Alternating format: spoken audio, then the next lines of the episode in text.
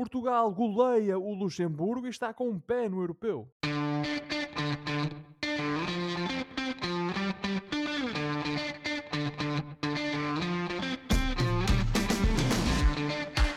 Bem-vindos a uma nova emissão dos Meninos de Ouro, o programa para quem gosta de bola e que está disponível todas as terças-feiras no Spotify, Apple Podcasts, Google Podcasts e em todas as outras plataformas onde se pode ouvir e descarregar podcasts. Eu sou o Filipe Vieira e comigo estão o José Lopes e o João Pedro Oliveira e estamos novamente reunidos para uma conversa sobre futebol. Meus amigos, boa noite.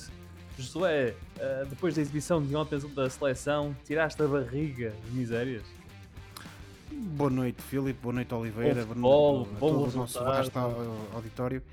Eh, em termos de seleção e da nossa seleção, de facto, eh, deu para eh, aqui termos algum alívio, podermos sorrir um pouco, porque assistimos efetivamente a uma bela exibição da nossa seleção, sobretudo quando comparando com aquilo que foi o jogo contra a Eslováquia, mas naturalmente disso também falaremos a seguir.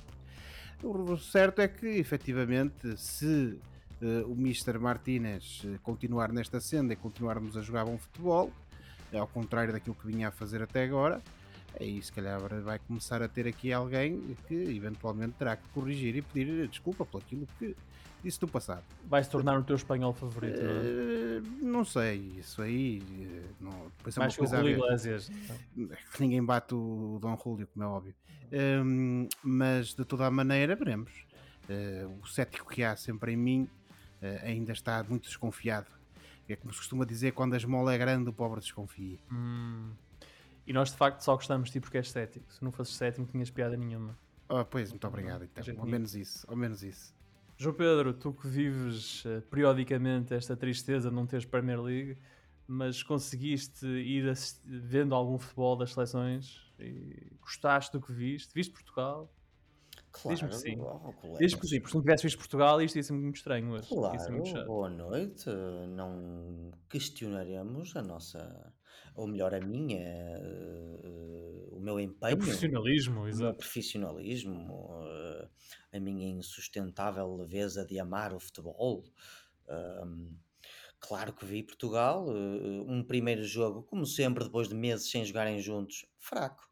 E depois um segundo jogo em que não há fome que não dê em fartura. Rolo compressor, rolo compressor. Sim, senhor, Filipe. Deixa-me só aproveitar este momento eh, para vos falar de uma pequena efeméride que me aconteceu na vida.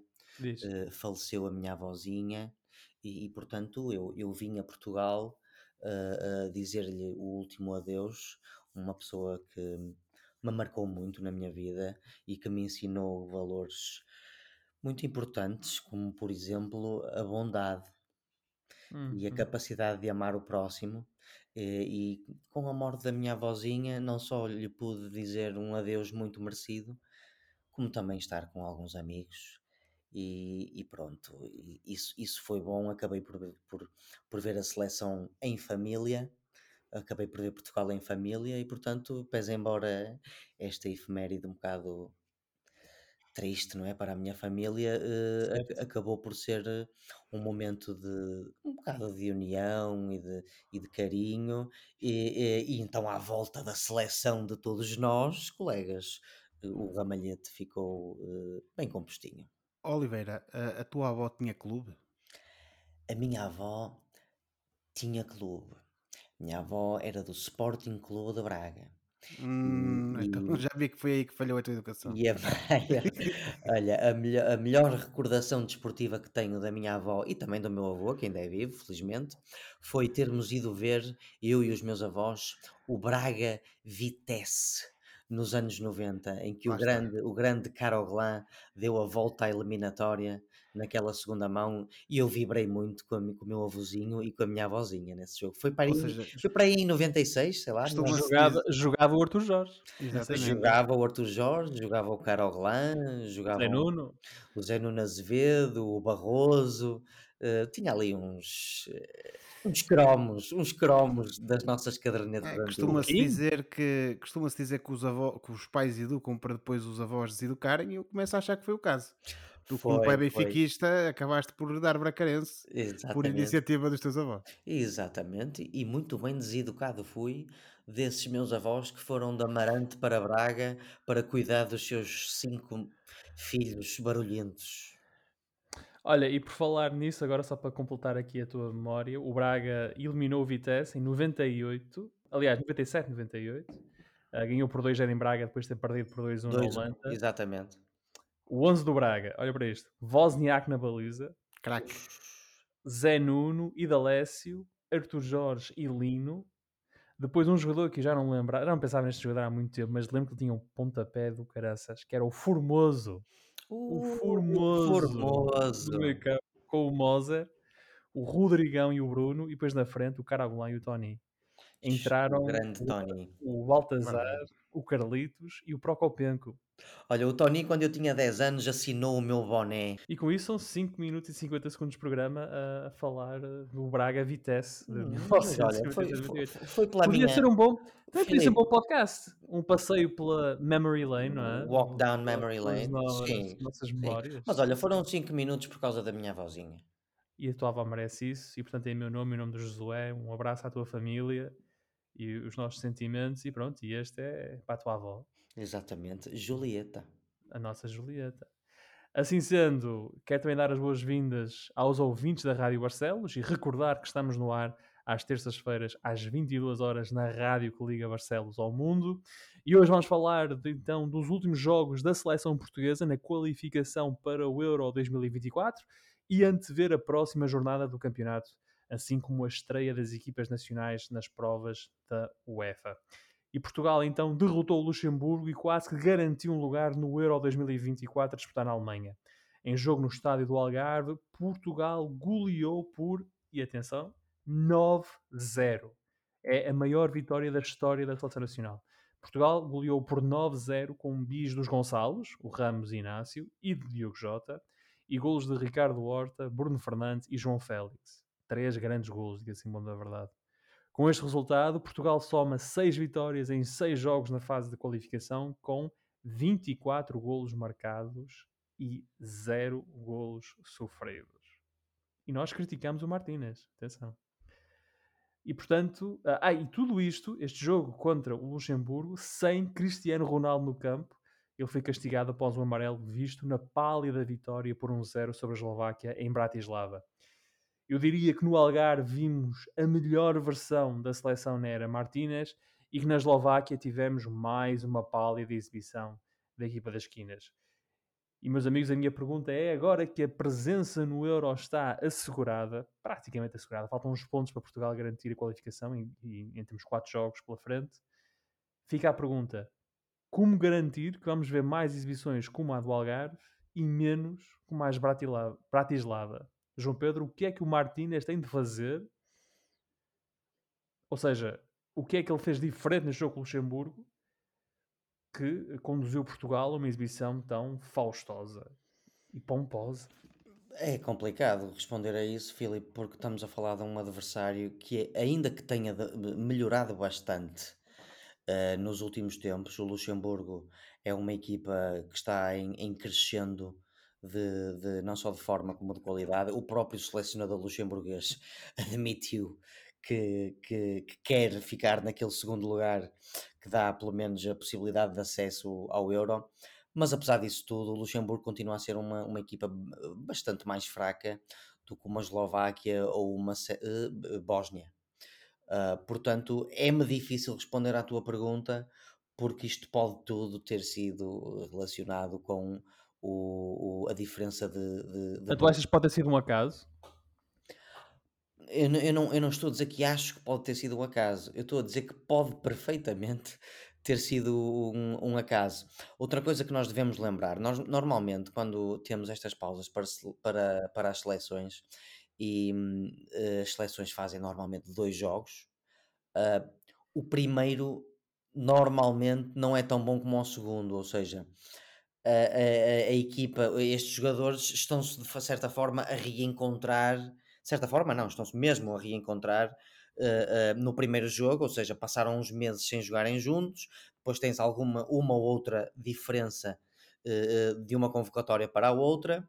E então, no segundo jogo, quando já têm mais uns dias de, de treinamento juntos, o jogo é melhor. E eu acho que isto terá sido um bocado isso. Primeiro, uh, a menor qualidade do Luxemburgo. Segundo, o facto destes jogadores já terem tido uns diazitos uh, juntos. Não, não, para... não atribuis grande importância ao facto do Martínez, nestes dois jogos, ter abandonado os três centrais, jogado com uma linha de quatro, um, um bocadinho ao encontro das grandes, das raízes vá, desta seleção? Uh, talvez mais até pelo facto de, de ter abdicado até do, do Palhinha, por exemplo. Uh, um, eu creio que isto terá sido mais uma questão física do que outra coisa. No segundo jogo, abdicou de Palhinho no segundo jogo. Sim, no segundo jogo. Uh, mas sim, uh, pode ter tido algum, alguma interferência o facto de ter mudado a tática, finalmente mudou a tática, mas enfim, estamos a falar de cinco jogos do, do Sr. Martínez, nós não temos gostado muito, é verdade, mas ao mesmo são tempo... São seis jogos, desculpa, são seis jogos, já, seis... seis, seis jogos, seis vitórias, 24 golos marcados e zero golos sofridos, e nós queixamos que a seleção é defensiva, que joga mal, que não tem qualidade de jogo e volto a dizer, tem 24 golos Sim. marcados e 0 golos sofridos. Sim, mas é muito simplista estarmos a dizer, ah e tal, a seleção ganhou os jogos todos, marcou muitos golos e portanto eh, as, as queixas não têm razão de ser. É muito simplista dizer isto, porque uh, este, este é um dos grupos mais fracos uh, dos últimos anos. Uh, se vocês rebobinarem a cassete da vossa cabeça, vão se lembrar que Portugal teve dois apuramentos que tiveram que acontecer uh, com a Suécia, tivemos outro salvo erro com a Bósnia. Estás a falar nos playoffs? Nos playoffs, em, em, em, competições passadas, ou, ou, seja, nos últimos 10, 15 anos, os nossos grupos não têm sido assim tão fáceis. Este grupo é de facto facílimo. E isto funciona um bocado contra o, o, o Roberto Martínez, no sentido em que muita gente, uh, eu não diria torce o nariz, mas uh, fica com reservas em, em, em, qualificar ou até elogiar esta seleção, porque estas equipas são mesmo muito mais fracas. Então o Liechtenstein, meu Deus, colegas, aos 10 segundos estava a perder já 1-0 e aos 12 ou 13 minutos já estava a perder 3-0. Um, Portanto, eu continuo a, a, manter a ideia de que nós só vamos verdadeiramente perceber o, o, o que é que o, o, Roberto Martínez está a dar a esta equipa quando chegarmos a junho do próximo ano e estivermos no Europeu. Em relação a este jogo, eh, não há muito de mal a dizer. Eh, aqueles jogadores que nós mais gostamos jogaram muito bem, marcaram uhum. golos, o, fizeram assistências. O, o Bruno Fernandes está numa forma muito boa, fez três assistências e um golo. Tens o, o, o, Diogo Jota, que fez dois golos e uma assistência. Tens o Gonçalo Ramos, que finalmente saiu da sombra do Cristiano das Arábias e, e marcou dois golos. Tens o Ricardo Horta, que, que, entrou na segunda parte, marcou um golo, e um golaço, aliás, e fez uma assistência. O próprio Félix entrou bem e também marcou um golo muito bom. Portanto, Uh, eu acho que o, o, mais que nós podemos tirar daqui é a, a confirmação, é, a confirmação não que nós sabíamos, é o, o, a manutenção da confirmação ou o continuar da confirmação de que nós realmente temos uma equipa mesmo muito boa. No, no, o, jogadores como o Palhinha não jogaram neste jogo, o, o João Félix não jogou no anterior. Um, tiveste um, um, um, o Gonçalo Inácio que fez dois golos neste jogo e que nem sequer jogou no jogo anterior. Eh, nós temos uma panóplia de opções muito boas. Finalmente o Rafael Leão fez um jogo de encher o olho. Ele, ele, que começou mal a época com a seleção, pelo menos. Um, portanto, eu não posso dizer que não há motivos para, para estarmos satisfeitos, porque ah, eles estão aí e o Josué a seguir a mim vai completar os, uh, os motivos de satisfação que eu não me vou lembrar agora. Mas a, a ideia que eu, que, principal que eu quero passar é: sim, senhor, temos uma grande seleção, já sabíamos que tínhamos, uh, mas é difícil, é difícil uh, colocar um barómetro qualitativo nesta equipa com, com este grupo tão fraco que nós temos. Muito bem. Josué, uh, tu vais contrariar tudo aquilo que o João Pedro disse e disse que não tem nada com o grupo. Nada disso. Mas tem mais a ver com o Martínez finalmente uh, deixar de pôr equipa já com três centrais contra adversários como o Luxemburgo. Não, atenção, Filipe, eu não estou a negar a utilidade ou, ou, ou o valor da mudança de, de, de, de sistema. Uh, o, é, Mas estás a dizer que a qualidade ou a falta dela dos adversários é uma variável mais determinante. É, é uma variável determinante. Uh, eu diria se calhar mais determinante, mas não tenho a certeza. Eu, eu, eu dou valor à mudança de sistema ainda assim. Pronto, mas eu agora quando devolvo a palavra ao, ao velho de remelho Tens que causar impacto quero, e, quero e espicaçar. Tens que espicaçar, não é? Portanto, isto não pode ser só um. Ele não pode ser o velho de remelho porque ele é pai de um, de um, de um bebê de dois meses. Ele é, pai, ele é pai do bebê Três. de remelho. E é um velhote. E portanto, estamos aqui a jogar pádel. E portanto, isto então, pode ser pádel assim fraguinho. É o velho papá. Assim. Portanto, José, porquê é que Portugal dá 9 ao Luxemburgo numa segunda-feira, quando dias antes viu-se desejoso para ganhar um 0 em Bratislava à Eslováquia? Qual foi a diferença de um jogo para o outro? Ora bem. Para lá da qualidade do adversário. Atenção.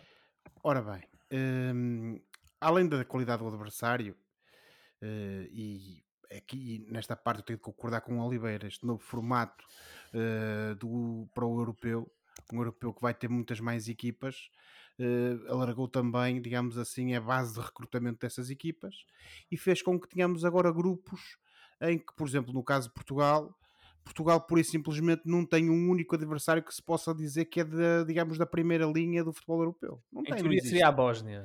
É, pois, mas é muito seria. em teoria, Filipe. Uh, e portanto, uh, não me parece, sinceramente, que nós possamos embandeirar em arco com estas performances de muitos golos e, e de, e de termos neste momento contarmos os jogos todos por vitórias, até porque se, se pensarmos e se fizermos, se rebobinarmos aqui a, a K7 para um passado relativamente recente, eh, Portugal vem de um resultado assim um bocado triste em que foi ganhar a Islândia por um zero num jogo de, fraquíssimo. Um, tínhamos um 3 a 0 contra a Bósnia em que também foi um jogo que deixou algo a desejar, ainda que de facto tínhamos ganho por 3-0 aquele que podia ser um dos adversários de relevo do grupo.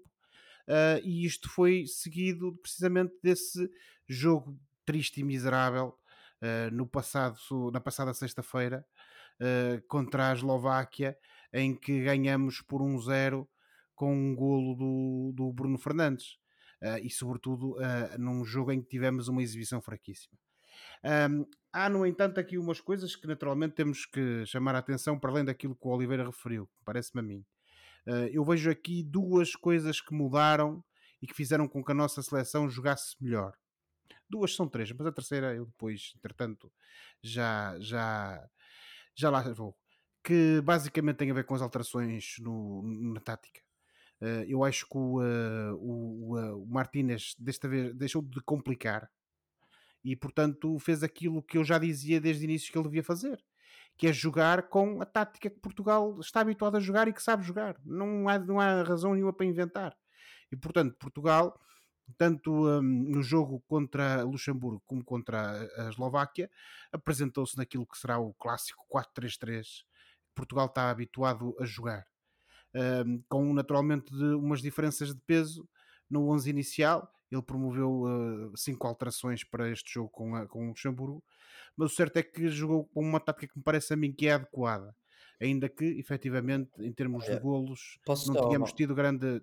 Diz Oliveira. Só dizer um, fazer um, uma pequena acha para essa fogueira. Eh, este 4-3-3 é muito teórico, colegas, porque em vários momentos vocês viram o Danilo a descer e, e os laterais a subirem.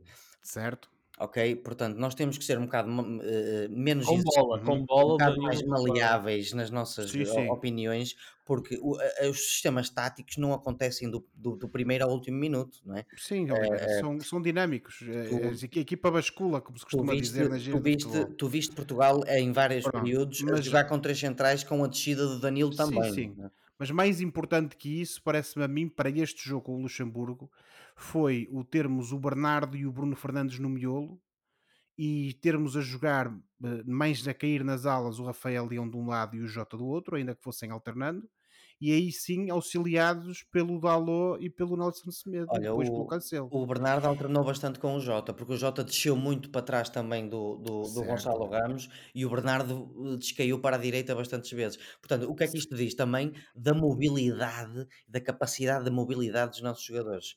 sem dúvida. Mas de toda a maneira, temos essa diferença que é a questão tática.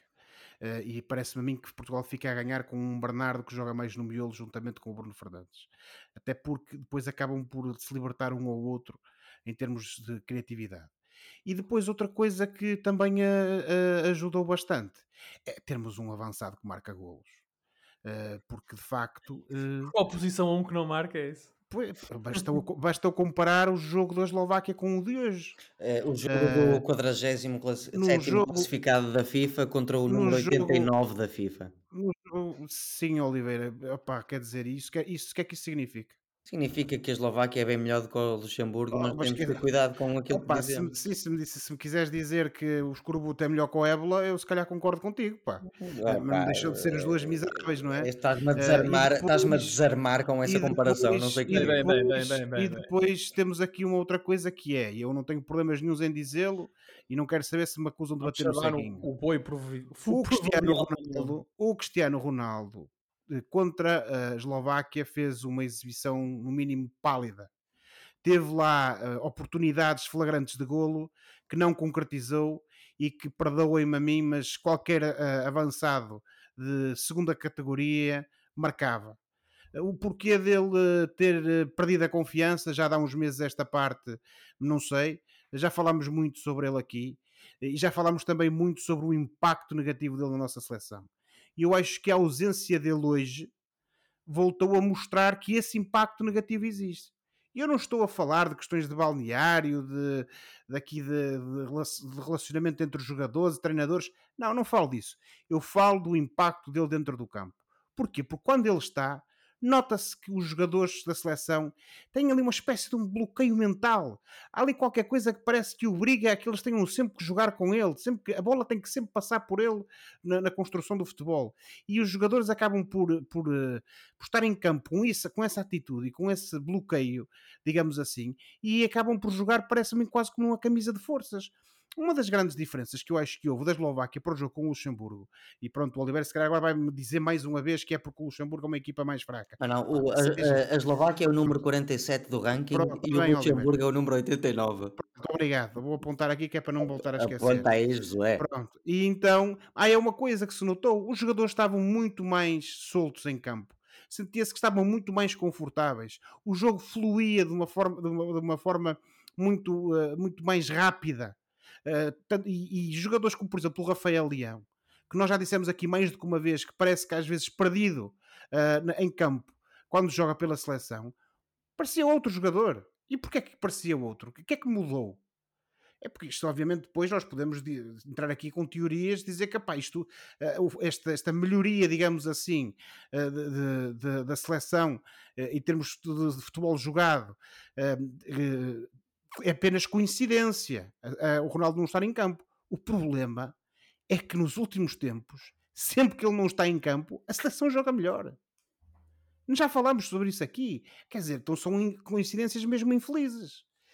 Eu não vou estar aqui a retomar o tema se o Cristiano deve ir à seleção, se o Cristiano não deve. É porque não temos Não- tempo. Não temos tempo. Não vou estar aqui mais uma vez, que é para depois me darem porrada a dizer que ele que foi um grande jogador e que merece. o- Pois, mas é que há aqui uma coisa com a qual eu não concordo, que é aquela postura vergonhosa que o Mr. Martínez teve na, na, na conferência de imprensa em que anunciou os, os convocados, em que dizer que é isto os jogadores que nós trazemos à seleção porque eles precisam do nosso apoio. É pá, lamento, mas isto não funciona assim.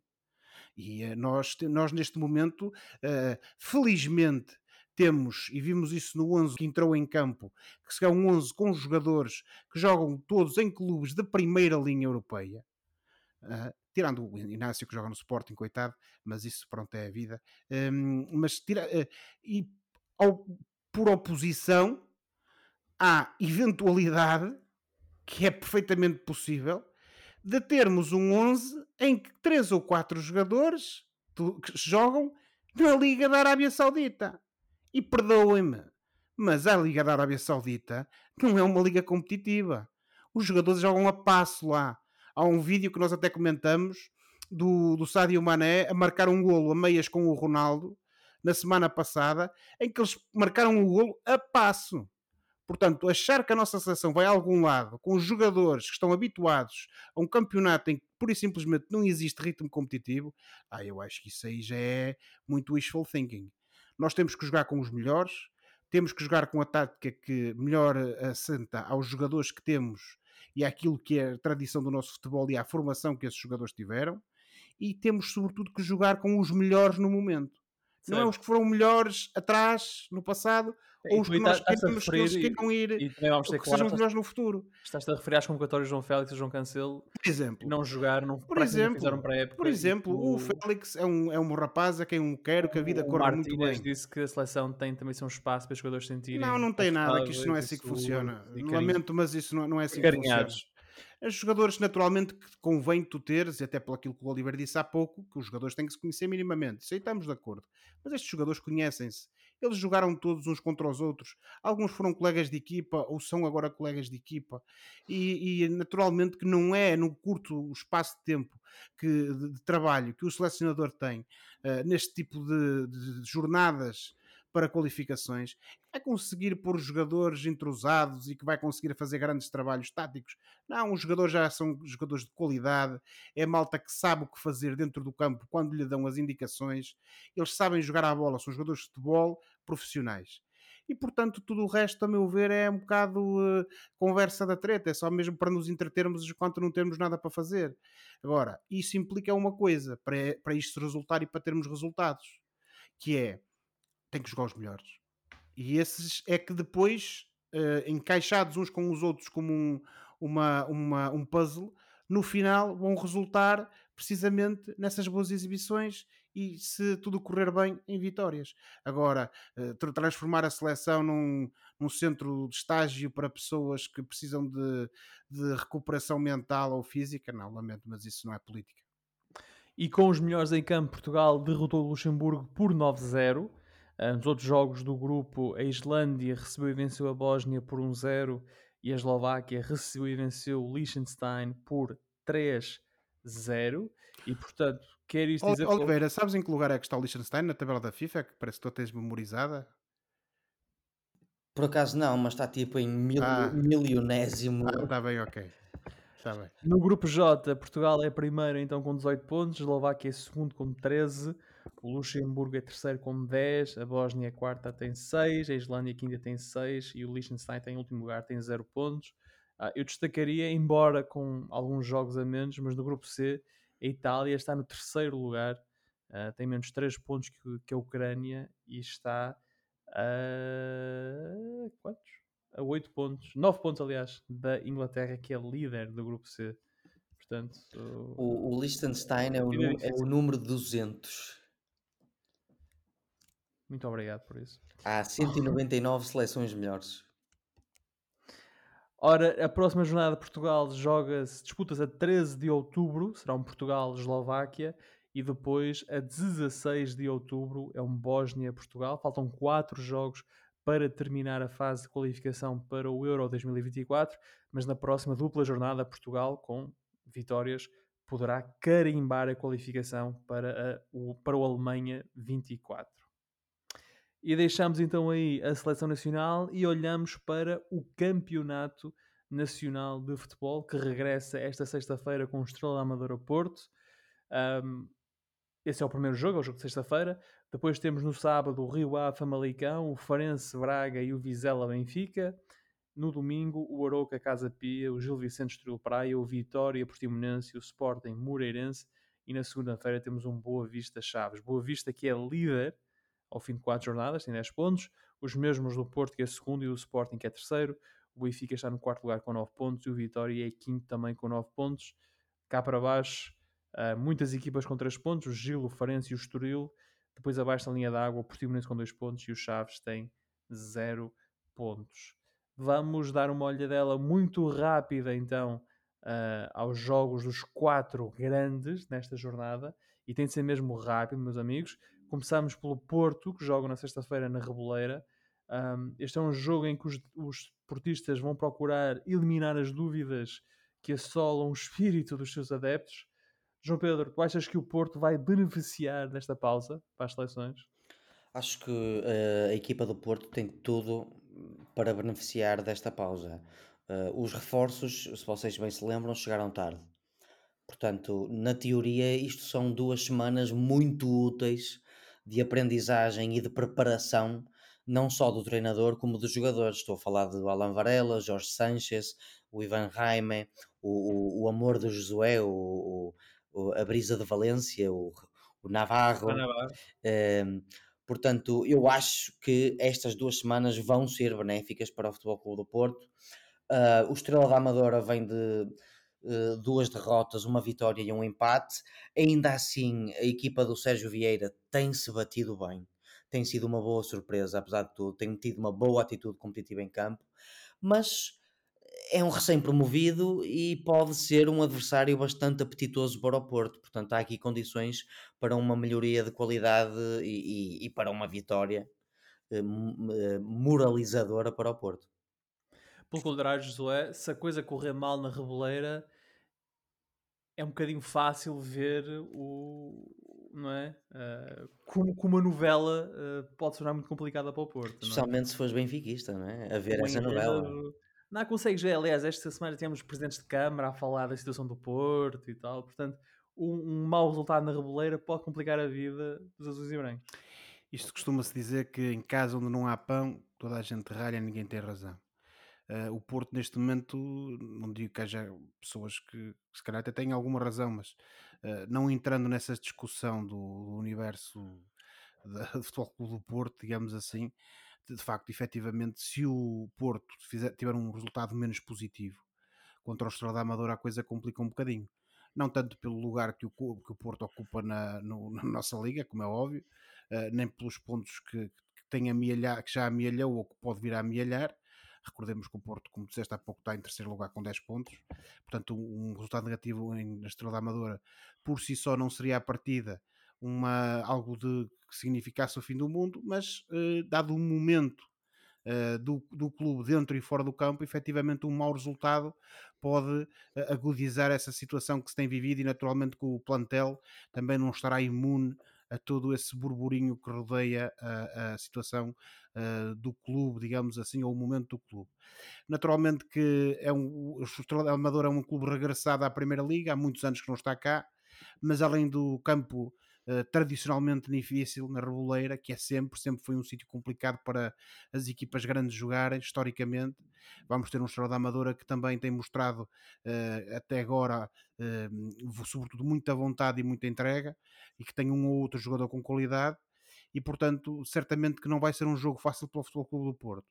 Uh, a meu ver, o interesse do lado do Porto, como disse o Oliveira bem, está sobretudo em ver uh, que, em, que estádio é que está esse, esse entrosamento Exatamente. e essa do, dos jogadores, dos, dos, reforços que foram, que chegaram já ao, ao, ao fechar do, um, do, do, do, mercado e depois também perceber se o Pep já estará recuperado e na melhor forma para e se vai ser titular um, provavelmente se acontecer ao lado do Marcano porque como eu já referi na semana passada, quando estávamos a comentar o jogo do Porto com o Arouca, a defesa do Porto sem Pep e com Pep uh, é algo completamente diferente e se o Porto não conseguir eh, voltar a, a contar com o Pep, provavelmente também uh, uh, não assistiremos a, a, um Porto com a solidez defensiva que normalmente nos tem, ehm, nos tem habituado.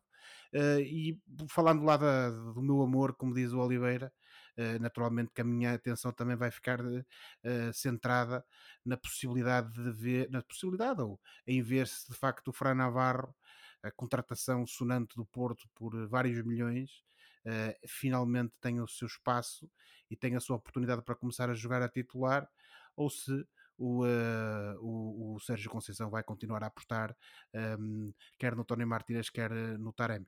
Mas esperemos para ver porque vai ser um jogo complicado, de facto. O Estrela Porto é então na Reboleira, na sexta-feira, às 19h15. Olhamos agora para o Braga, que depois de acertar calendário com o Moreirense neste fim de semana, com uma vitória arrancada a ferros e já após a hora, vai agora visitar o Algarve e o Farense em vésperas da estreia na Champions. João Pedro, vamos ter um Braga a poupar para Nápoles ou a apostar tudo em Faro? Sabes que é complicado uh, tentar deslindar isso com o Arthur Jorge, é um pouco imprevisível. Eu não me surpreenderia que o Arthur Jorge fizesse uma, duas, três, quatro alterações no jogo do Farense a pensar no jogo da Liga dos Campeões. Um, a equipa técnica, neste caso o Arthur Jorge, tem mexido bastante no, no 11 de jogo para jogo, eh, eu diria até demasiado para uma época que começou há poucas semanas. Um, é preciso ter cuidado com as alterações, os jogadores precisam de entrosamento e ritmo também, uh, e para isso devem ter alguma sequência de jogos. Por isso, uh, eu acho que é capaz de haver aqui algumas alterações de um jogo para o outro. Um, o Farense do Zé Mota leva três derrotas e uma vitória, mas temos que ter atenção numa coisa. Uh, o, o Farense perdeu com o Casa Pia, uh, com o Porto e bateu-se bem, e com o Famalicão. E entre o, o Porto e o Famalicão ganhou 5-0 aos Chaves. Uh, portanto, não vai ser aparentemente uma equipa muito fácil para o Braga, mas eu acho mesmo assim que o Porto Jorge vai fazer algumas alterações. O Nápoles perdeu o timoneiro Spalletti, como tu sabes, Josué, o nosso italiano de serviço, mas não hum. perdeu os craques, não é? O, o Ozimé, o Kvaratskhelia, o Anguissá, o Zelinski, o próprio Mário Rui, uh, a atenção de Roberto Martínez, continuam lá, portanto, a espinha dorsal continua lá dos campeões italianos, uh, levam duas vitórias, uma derrota neste campeonato italiano e, portanto, vai ser um jogo uh, muito difícil e, e, muito interessante, diria eu, de ver. Uh, o, Nápoles, o Nápoles perdeu o Spalletti, mas a seleção italiana também não ficou a ganhar, porque continuam na senda dos péssimos resultados. Sim, mas pronto, eh, lá está. O Spalletti acabou de chegar também, não é? Precisa de tempo. Uh, em relação ao Moreirense, Filipe, não sei se me deixas dar uma pequena referência. Muito rapidamente. Tivemos um grandíssimo jogo de futebol. Cada vez mais a nossa liga tem que ser elogiada. Uh, duas reviravoltas no marcador, cinco golos, emoção e incerteza até ao fim. Um grande jogo do Moreirense, do, do recém-promovido Moreirense, que traído pelas pernas e talvez por alguma inexperiência nos derradeiros 20 minutos. Uh, e um jogo muito equilibrado. O Braga só ligeiramente melhor, infelizmente, para os bracarenses. A equipa de Bracarense ganhou na crença, na raça e graças ao belíssimo plantel do qual eu já tenho vindo a falar nesta nova edição dos Marinos de Ouro. Uh, as entradas na segunda parte demonstram isso, esse mesmo poderio. Uh, o Pizzi uhum. entra e assiste, o Almusrati entra e faz o gol da vitória. Uh, portanto, sim, fica um grande jogo de futebol e continua o meu pé atrás para com a equipa técnica do Braga. Ora, o Farense Braga é no sábado às 18 horas. Depois, para a Liga dos Campeões, o Braga recebe o Nápoles na quarta-feira, dia 20, às 20 horas. Josué, já o Benfica um, visita Vizela, um jogo tradicionalmente difícil para os encarnados. Na quarta-feira, o Benfica depois recebe o Salzburgo em jogo de estreia na Liga dos Campeões. Rui Costa admitiu nesta semana que passou o sonho de fazer algo mais na Europa. Ora, tu vês no plantel, ou vês neste plantel do Benfica, capacidade para apostar numa boa Liga dos Campeões sem descurar o campeonato? Eu penso que sim, Filipe, sobretudo se olharmos ao facto de que o Benfica este ano tem um plantel que me parece ser mais rico. Um, veremos... Uau! Declarações arrojadas que eu vou lembrar para daqui a uns meses, Josué. Não, Oliveira. E, e sim, até... sim, Lopes, sim, vou-me lembrar. Sim, mas não te preocupes que eu ainda não marquei a viagem para a cidade onde vai ser a final da Champions. Não te preocupes. Como o Filipe, o Filipe tinha marcado o ano passado, não tinha? Uh, tinha, tinha, tinha. Pronto, agora para, então, para completar... então o Cabral e o Musa são melhores que o Gonçalo Ramos. Não é que sejam melhores, Oliveira. Eu disse que na generalidade o Benfica tem um, um plantel mais rico. E é que naturalmente, se tens um plantel mais rico, podes fazer rotação e podes, digamos assim, uh, pelo menos de forma não tão arriscada, uh, apostar não só na Europa como na, na, no Campeonato Nacional. Naturalmente que uma equipa portuguesa, seja o Benfica, seja outra qualquer, ir longe na Champions é uma coisa muito difícil. O ano passado o Porto e Benfica fizeram excelentes competições, mas uh, ambos foram eliminados, neste caso até pelo finalista vencido, que foi o Inter de Milão. Mas é complicado porque o nível competitivo dos, dos clubes de primeira linha europeus é, é muito grande. De todo modo, uh, e pensando aqui naquilo que o Benfica enfrenta uh, nesta próxima, nestes próximos dias, o jogo em Vizela vai ser complicadíssimo, isso não há dúvidas. Tem sido sempre para o Benfica. O ano passado não foi exceção e, sobretudo, também foi um jogo com polémica.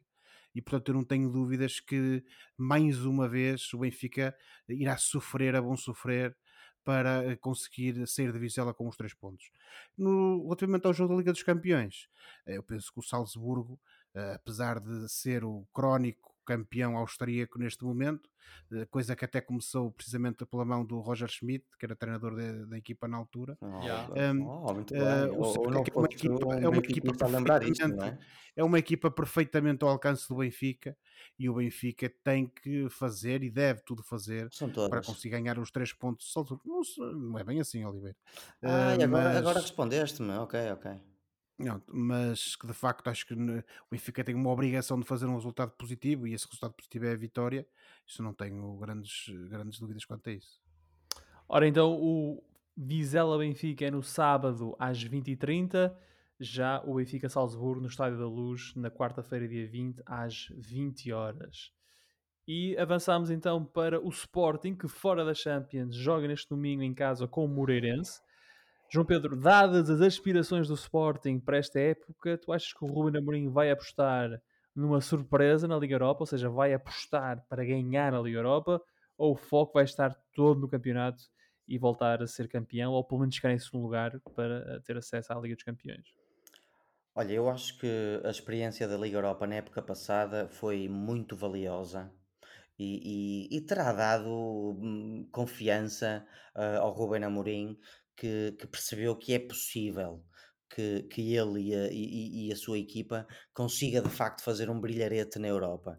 O ano passado podemos dizer que o Sporting fez até um brilharetezito, um mini brilharete na, na Liga Europa. Uh, eu não creio que, que, que, vá haver algum priorizar de, de, competições, até porque a época passada foi má. quarto lugar, zero títulos. Os Sportinguistas exigem mais Uh, o clube, a direção, a equipa técnica e os jogadores com certeza querem mais uh, também. Uh, portanto, o que eu vejo é uma equipa mais completa, mais compostinha, não é? Com o Gio, o Yulman, o Fresneda, o Paulinho em forma, o Gaio também melhor, o Edwards e o Trincão a entrar no, no segundo ano no clube, portanto, as expectativas em relação a eles são maiores e, e, e, ao mesmo tempo eles estão a ter que lutar por um lugar porque o Paulinho deu o chamado step up e o Guioqueres chegou, viu e ficou titular. Uh, portanto, uh, eu acho que muito pode mudar e mudará de certeza. Mas neste momento, eu acho que, por exemplo, o Sporting está bem melhor do que o Porto. Uh, acho que há muitos pontos positivos para o Sporting neste momento. Eu diria até, colegas, boas sensações, ou parafraseando uhum. o título de uma música da, da Sara Tavares, Bom Feeling. Bom feeling. Eu acho que está aqui um bom feeling. Uh, portanto, por amor de Deus. eu faço esta pergunta é, é, porque tenho, estou mesmo curioso e acho que isto pode acontecer. Irá o Sporting substituir o Porto na candidatura ao título este ano?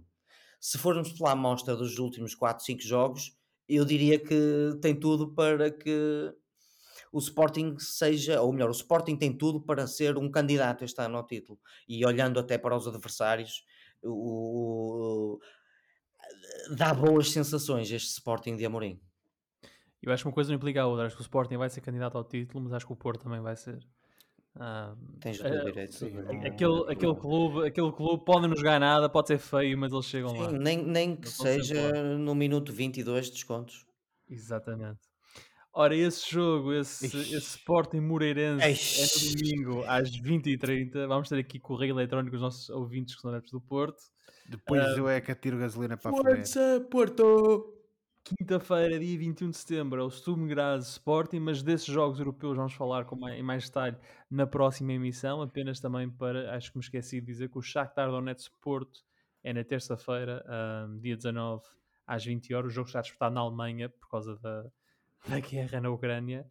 um, mas será a estreia do Porto na Liga dos Campeões, será feita na Alemanha contra o Shakhtar Donetsk. E agora, Josué, vamos falar do Gil Vicente, que recebe o Estoril na próxima jornada, que é uma equipa que tem os mesmos pontos dos gilistas no campeonato. Quais são as tuas expectativas para este jogo entre estorilistas e galos? Oh, Filipe, a minha expectativa é que isto marque o regresso do Gil Vicente às vitórias. O Gil vem numa sequência de resultados menos positivos um, e alguma inconstância exibicional, ainda que já tenha mostrado esta época que tem qualidade para não andar a lutar pela fuga, digamos assim, à linha d'água. Veremos o que é que acontece. Uh, o Estoril Praia também é uma equipa que de facto está nas, praticamente nas mesmas condições, quer em termos de tabela, quer também em termos exibicionais. Uh, vem de uma derrota caseira com o, com o Boa Vista, que também deixou marca uh, na equipa de, do Estoril. E portanto, sendo um adversário difícil, que certamente o será, eu espero é que o Gil Vicente efetivamente aproveite o facto de jogar em casa para regressar às vitórias, que no fundo dê aqui uma, um abanão na, na crise e que uh, comece a jogar o futebol que, como eu referi há pouco, já mostrou esta época capaz de o ser. Tem treinador, tem equipa, veremos o que é que acontece, mas certamente vai ser um jogo difícil, ainda que eu acho que vai ser um jogo bem disputado, porque são duas equipas que gostam de jogar futebol. E esse jogo é no domingo, às 15h30, a hora antiga do futebol, uh, no estádio Cidade de Barcelos, o Gil Estoril Praia. Avançamos agora para a Taça da Liga. O sorteio da Taça da Liga teve lugar na segunda-feira e os grupos designados são estes. O Porto, atual detentor da competição, vai iniciar a defesa do troféu que conquistou pela primeira vez na temporada passada, com embates frente a Estoril Praia, fora na segunda jornada, e Leixões, em casa na terceira, isto no grupo D. Já o Benfica, recordista de conquistas da Taça da Liga, vai disputar o grupo B com o Arouca e o Aves SAD. As águias começam por receber o Arouca na segunda jornada antes de visitarem o Aves, ou o AVS. É uma coisa é estranha a forma como eles escrevem o Aves SAD. Ora, o, no grupo C, o Sporting vai ter a companhia de Farense e Tondela os Leões recebem o conjunto de Faro da segunda jornada e visitam o Tondela do segundo escalão na terceira jornada. E por fim, no grupo A, o Braga medirá forças com Casa Pia e Nacional da Madeira. João Pedro, um, quais, quais foram as tuas reações a este sorteio, uh, devendo acrescentar que os vencedores de cada um dos grupos seguem em frente na prova e vão enfrentar-se na Final Four, que está marcada para Leiria nos dias 23 e 24 de janeiro. Olha, Filipe, eu sei lá, isto é uma competição cada vez menos interessante para mim.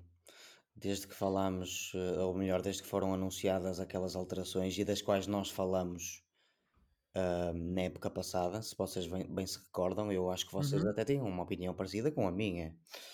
Uh, mas esta, esta competição ainda está a ser, a ser eh, disputada nos moldes anteriores. Sim, portanto, sim. Um, sim, não mudou. Portanto, a, a, minha reação é de que temos um grupo. Eh, temos uh, o, o, Braga. Tem um grupo mais difícil do que parece. Mas se os, se os moldes ainda são os anteriores, o sorteio foi assim um bocado suspeito, o... digamos não, assim. Não, os, os, quatro primeiros do web anterior são cabeças de série, portanto eles seriam logo cabeças de série. Pois lá está, não é? Quer dizer, muda, as regras mudam, não se mudam, mas uh, contornam-se. Mas cada um, cada um apanhou uma equipa da primeira liga e é uma coincidências, é coincidências muito felizes para ali. Sim, está tudo muito bem distribuidinho e tudo muito bonito. E, e estamos perante uma competição que está a mão de semear para qualquer um dos dos quatro grandes, uh, isto cada vez menos é possível para, para as equipas mais menos fortes vá da primeira divisão e, e, para as da segunda.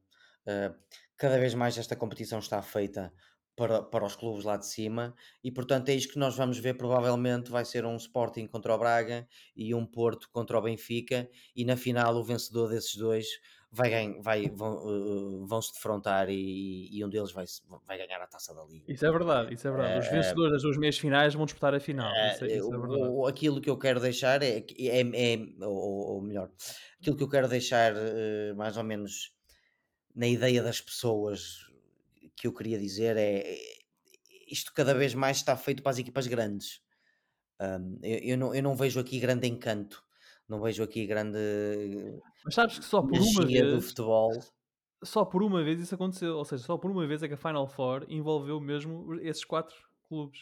Só aconteceu uma vez. Uma, acho que foi a primeira em Braga. Pronto, e se calhar é por causa disso mesmo que as coisas foram alteradas para que os clubes maiores possam uh, chegar às fases finais e para que possa haver mais audiências na SIC, por exemplo, que eu, eu acho que é a SIC que faz a taça da Liga, ou pelo menos nos últimos anos tem sido. Uh, enfim, não gosto de falar desta competição, Filipe. Uh, falo sobre ela porque Então pronto, olha, respeito a ti ela. e respeito o Josué. Acho que, uh, tal como disse na época passada, isto está a caminhar para um ponto banal. Está a caminhar para um, a caminhar para um ponto enfadonho e eu acredito que muita gente vai deixar de, de- de prestar atenção a esta taça da Liga. Fora esta edição, que de facto ainda está mais ou menos nos mesmos moldes, e, e pronto, sempre vamos ter, e eu acredito piamente que é isto que vai acontecer. Vamos ter um Sporting Braga na meia final e vamos ter um Porto Benfica na outra meia final. Muito bem. O Josué eh, tem alguma coisa a dizer sobre esta competição ou também não gostas dela e não gostas de falar nela e Mas, só mas fazes vamos falar nela, Filipe, falemos não, nela. Filipe, Diz lá, eh, diz nós, lá. nós, nós t- já conversamos sobre isto na, na época passada, quando se anunciaram as, as alterações. Ahm, estes, estas, este moldes, estes moldes eh, ainda são os anteriores, mas o certo é que é evidente aquilo que é a intenção de quem organiza, em- até pelo formato depois de Final Four, na altura em que é. Ah, quer- o que se quer é que os quatro clubes ditos grandes estejam na fase final, porque isso é que, dá, que traz adeptos aos estádios. Infelizmente, no nosso país é assim. Uh, os clubes grandes é que trazem os adeptos aos estádios e com a honrosa exceção do Vitória de Guimarães, como todos sabemos. Um, mas uh, e, é aquilo, e são esses clubes que dão audiência televisiva com o devido respeito se assim que transmite uma, uma meia final uh, entre o Nacional e, uh, e o Farense, não é? O, o Casa Pia o Tondela, ninguém vai querer saber. Uh, e nem ninguém vai querer ver, uh, com todo respeito por esses clubes. E portanto, temos isto desenhado, e esta feliz coincidência do sorteio também isso ditou, que é precisamente termos uma Final Four com as quatro equipas grandes. Como disse o Oliveira, eu concordo a 100%. Uh, eu, coisas destas que dão quase uma ideia de que são feitas de propósito, a mim não me agradam. Uh, e sobretudo não me agrada termos a Taça da Liga, que supostamente seria uma competição a sério, transformada num mero torneio, digamos assim, de exibição, em que os quatro grandes vão jogar uns contra os outros, porque isso é que vende. Uh, e portanto, uh, e com os novos moldes a serem aplicados para o ano, vai ser ainda pior. Portanto, não me parece a mim que isto tenha grande interesse. Naturalmente que depois vamos ver esses jogos e vamos apoiar os nossos clubes e vamos comentar os jogos aqui, mas competições assim desenhadas não me parece que tenham grande interesse. De recordar então que o Benfica é o recordista de triunfos na competição, tem 7, tem mais 3 que o Sporting, uh, no historial, conta ainda com o Sporting de Braga, com dois títulos, e depois Moreirense, Vitória de Setúbal e Porto, com um cada. E agora estamos na hora do Fora de Jogo, o momento do programa em que olhamos para o que se passa fora das quatro linhas e oferecemos recomendações ou sugestões aos nossos ouvintes. João Pedro, com muita rapidez, diz lá o que é que tens para nós. Bom, colegas, só para recordar que a terceira temporada de The Morning Show estreia esta quarta-feira, dia 13, na Apple. Eu falei deste programa a semana passada. Um, hoje trago uma recomendação que acaba por ser do meu paizinho. Eu apanhei o meu paizinho a ver uma série e então decidi vê-la. E o que é que o meu paizinho, o professor de História, estava a ver? Estava a ver uma série chamada Rebellion, uma minissérie de TV, de TV, um drama histórico de guerra, que foi criado entre 2016 e 2019, tem duas temporadas e cinco episódios cada. O criador é Colin Tivan, que é um argumentista irlandês, e esta série foi criada para a RTE, a Radio and Television of Ireland. Portanto, é uma série de televisão que está atualmente na Netflix. Uh, esta série dramática histórica eh, dramatiza os eventos à volta da rebelião da Páscoa de 2016, uma insurreição armada ocorrida na Irlanda. Por... 1916, Oliveira. Eu disse 2016? Meu Deus, peço imensa desculpa a vocês e aos ouvintes. Rebelião da Páscoa de 1916. Uma insurreição armada ocorrida na Irlanda por nacionalistas irlandeses que queriam uma Irlanda independente e liberta do Império Britânico, uh, contada pela perspectiva das personagens fictícias que vivem durante estes eventos. Uh, ora, isto aconteceu durante a Primeira Grande Guerra, como é óbvio, uh, 1916, não é? Uh, a meio, e foi o primeiro conflito armado do período revolucionário irlandês. Eu conhecia muito pouco ou quase nada deste tipo de conflito britânico, vá. portanto, à medida que as expectativas uh, de, de, uma uh, campanha pequena e gloriosa são auguradas uh, na Primeira Guerra Mundial por parte dos ingleses, a estabilidade social tornou-se instável, vá. Uh, e o, o, o, nacionalismo irlandês acaba por, por vir, vir ao de cima. Portanto, estes eventos tumultuosos que, que acontecem uh, uh, são eh, narrados mais ou menos por um grupo de amigos de Dublin, Belfast e Londres, à medida que eles inter, têm papéis conflituosos, mas muito importantes na narrativa da independência da Irlanda. eu recomendo esta série pelo seu valor histórico Uh, a RTE uh, uh, criou esta série em comemoração dos 100 anos de, destes eventos, desta rebelião da Páscoa, um, e, e, teve um orçamento de 6 milhões de libras, portanto foi a série mais cara da história da RTE. Uh, tem bons atores, tem uma excelente produção, excelente trabalho de produção mas foi, foi criticada esta série por algumas incorreções históricas, vá. No entanto, pese embora essas incorreções históricas, quem gosta de história e de aprender até sobre momentos históricos que nós não aprendemos na nossa escola portuguesa, eu recomendo esta série que tem duas temporadas e está na Netflix, chama-se Rebellion. Muito obrigado, Rebelde João Pedro. Nada. José, e tu? Filipe, muito rapidamente. No dia que este como programa sempre. vai para o ar, como sempre, ao contrário do Oliveira, pelo menos nesta parte do. Diz, do, do, uh, claro, diz o Roto não. Uh, pronto. Uh, no dia em que este programa vai para o ar, dia 12 de setembro, uh, faz 20 anos da morte de Johnny Cash. todos nós que fazemos este programa gostamos de Johnny Cash. eu gosto também muito de Johnny Cash e, portanto, tendo em conta que passaram 20 anos e que se calhar as novas gerações que eu espero que nos ouçam não estejam tão inteiradas sobre este grande artista, a minha recomendação hoje vai precisamente para um dos álbuns icónicos de Johnny Cash, um álbum ao vivo, uh, o álbum At, At Folsom Prison. Uh, apenas para dar aqui um pequeno enquadramento para se perceber porque é que o Johnny Cash decidiu gravar um álbum ao vivo uh, diante de reclusos numa prisão de alta segurança.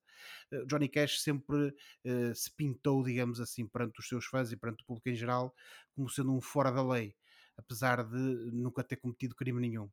Uh, e isso fazia com que ele recebesse, e as próprias letras das suas canções, incluindo aquela que. Um, ehm, Folsom Prison Blues? Que exatamente, a Folsom Prison Blues, aquela que no fundo quase que daria nome ao álbum, não fosse já ter sido escrita muitos anos antes da, do concerto. Uh, é uma história que precisamente Johnny Cash faz de conta que é um criminoso condenado uh, que está em Folsom. E portanto ele recebia muitas cartas de fãs que eram precisamente reclusos e que lhe pediam para atuar uh, na prisão. Um, o Johnny Cash chegou a ter vários concertos uh, em prisões antes deste, nenhum deles deu um álbum. Um, este deu, uh, no fundo, suas gravações são de dois concertos que foram dados uh, precisamente na prisão de Folsom. Um, e é um belo, uma bela introdução à obra de Johnny Cash. e, sobretudo, é uma experiência engraçada uh, ouvir uh, não só uh, Johnny Cash no, no em grande forma, ele que gravou isto de quando do seu regresso, digamos assim, de uma temporada em que esteve a lutar contra a dependência das drogas, eh, quis fazê-lo ainda que tivesse o desacordo da sua eh, editora discográfica. E de facto eh, está aqui um belo registro Uh, para quem gostar de música mais ao estilo country, mas também uh, uh, de música boa em geral, porque efetivamente este álbum é um álbum icónico não só de Johnny Cash, mas também da música e do rock and roll, digamos assim. portanto, fica a minha recomendação: Folsom, at Folsom Prison, Johnny Cash, ele que faleceu faz neste dia 12 de setembro 20 anos. Johnny Cash. Ora, esta semana eu trago o melhor filme que vi este verão, Oppenheimer, de Christopher Nolan. Um filme épico e instigante sobre o homem que ajudou a criar a bomba atómica. Killian Murphy dá uma performance incrível como J. Robert Oppenheimer, um brilhante físico que é assombrado pelas consequências do seu trabalho. O filme também conta com um elenco de um elenco 5 estrelas, que inclui Matt Damon, Emily Blunt, Robert Downey Jr. e Florence Pugh. Oppenheimer é um filme ambicioso e visualmente deslumbrante que oferece uma visão complexa de um dos eventos mais transformadores da história humana. É um dos grandes favoritos aos prémios do cinema no próximo ano. Está em exibição nas salas de cinema Nós, em Portugal, e em várias outras salas independentes por esse país fora. E por hoje ficamos por aqui. Para a próxima semana cá estaremos para mais uma conversa sobre futebol e outras coisas. Não se esqueçam, podem subscrever o canal dos Meninos de Ouro, disponível em todas as plataformas de podcast, para serem notificados de cada vez que publicarmos uma nova emissão. E quando subscreverem, avaliem o programa com 5 estrelas. Entrem em contato connosco enviando um e-mail para os meninos de ouro podcast.gmail.com e sigam-nos nas redes sociais. Boa semana, bons jogos, tchau! Tchau, boa semana!